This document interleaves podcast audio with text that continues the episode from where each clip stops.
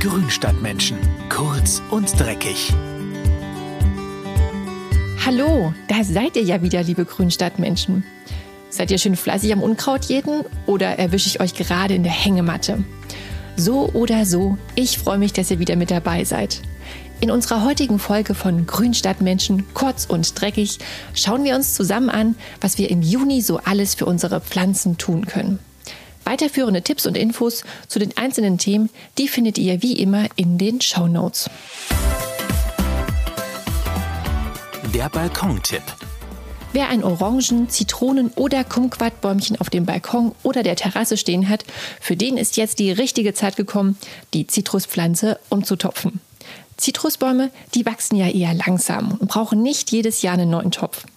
Aber so alle zwei bis drei Jahre sollten junge Pflanzen neue Erde und auch ein größeres Pflanzgefäß bekommen. Bei älteren Pflanzen, da genügt es, die obere Erdschicht auszutauschen.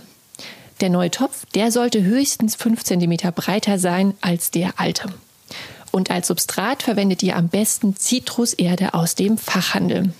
Dieses spezielle, strukturstabile Gemisch mit seinen mineralischen und steinigen Bestandteilen ist nämlich genau richtig für die fruchtigen Exoten. Und so geht's. Zuerst legt ihr eine Scherbe auf das Abzugsloch im Topfboden. Ich nehme da meistens so eine Tonscherbe. Und dann füllt ihr unten eine Drainageschicht aus Blähton ein. Darauf kommt ein Gartenvlies und dann etwas Erde. Das Zitrusbäumchen wird ausgetopft und der Wurzelball mit den Fingern ein bisschen gelockert. Stellt die Pflanze in den neuen Topf hinein und füllt ringsherum den Wurzelball mit frischer Erde auf. Aber Vorsicht, der Baum, der darf im neuen Topf nicht tiefer stehen als vorher. Zum Schluss dann noch angießen und fertig. Der Ziergartentipp. Ihr könnt gar nicht genug Hortensien im Garten haben? Dann vermehrt sie doch einfach selbst. Dazu schneidet ihr jetzt im Juni Kopfstecklinge von älteren Pflanzen. Die Triebe, die müssen noch grün sein und sollten keine Blüten oder Knospen haben. Schneidet die Triebe unter dem dritten Blattpaar ab. Dann werden die unteren Blätter und die Triebspitze entfernt. Die verbliebenen zwei Blätter, die halbiert ihr am besten mit einer Schere. Denn dadurch spart der Steckling Verdunstungsfläche ein und kann viel besser anwachsen.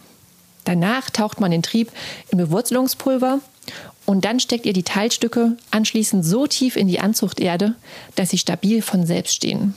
Also so etwa zwei Zentimeter. Danach das Substrat gut anfeuchten und mit ein paar Stäbchen, irgendwie so Schaschlikstäbchen oder ganz dünne Bambusstäbe und einem Gefrierbeutel verwandelt ihr den Topf in eine Art Mini-Gewächshaus. Dann kommen die Stecklinge an einen schattigen Platz. Aber achte darauf, dass das Substrat feucht bleibt. Aber auch regelmäßiges Lüften der Abdeckung ist wichtig, damit sich kein Schimmel bildet. Und dann so nach ungefähr zwei Wochen, dann treibt der Steckling schon die ersten Wurzeln. In den Garten auspflanzen solltet ihr die jungen Hortensien aber erst im Folgejahr, wenn die Pflänzchen schon groß genug sind. Der Pflanzenschutztipp. Habt ihr Probleme mit Pilzkrankheiten oder Blattläusen an euren Gemüsepflanzen, aber keine Lust auf Chemie im Garten?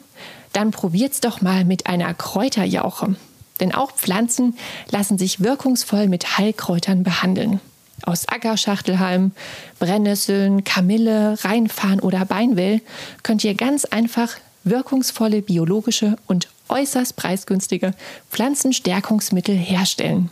Die wertvollen Inhaltsstoffe wie Kieselsäure, Phosphat, Kalium und Stickstoff, die verbessern die natürliche Abwehr der Pflanzen, halten Schädlinge auf Abstand und dienen zugleich auch als Dünger. Und damit schonen Kräuterjauche nicht nur die Natur, sondern auch den Geldbeutel. Um eine Kräuterjauche herzustellen, sammelt man etwa ein Kilogramm der gewünschten Pflanze und zerkleinert sie grob mit einer Schere. In einem Eimer werden die Pflanzenteile so mit 10 Litern Wasser aufgegossen. Damit die Jauche bei der Gärung nicht zu stark riecht, gebt ihr einfach noch eine Handvoll Gesteinsmehl dazu. Die Mischung gut umrühren, einen Deckel lose auflegen oder ein Handtuch über den Eimer spannen und für zwei Wochen an den sonnigen Platz stellen. Komplett verschließen solltet ihr das Gefäß aber nicht, damit diese übelriechenden Gase, die bei der Gärung entstehen, auch entweichen können. Nun muss das Gebräu jeden Tag gut umgerührt werden.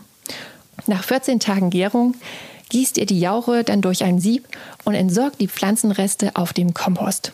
Zum Ausbringen mischt ihr die Pflanzenmedizin im Verhältnis 1 zu 5 mit Wasser. Ihr hättet gerne noch mehr Infos zu den heutigen Tipps? Dann schaut doch mal in den Show Notes vorbei. Dort habe ich euch wie gewohnt weiterführende Artikel verlinkt. Natürlich könnt ihr uns bei Fragen auch gerne schreiben, zum Beispiel auf unserem Instagram-Account oder per Mail. Und das war's schon wieder mit unseren kurz- und dreckig Gartentipps im Juni. Ich freue mich, wenn ihr das nächste Mal wieder einschaltet. Bis bald, eure Karina.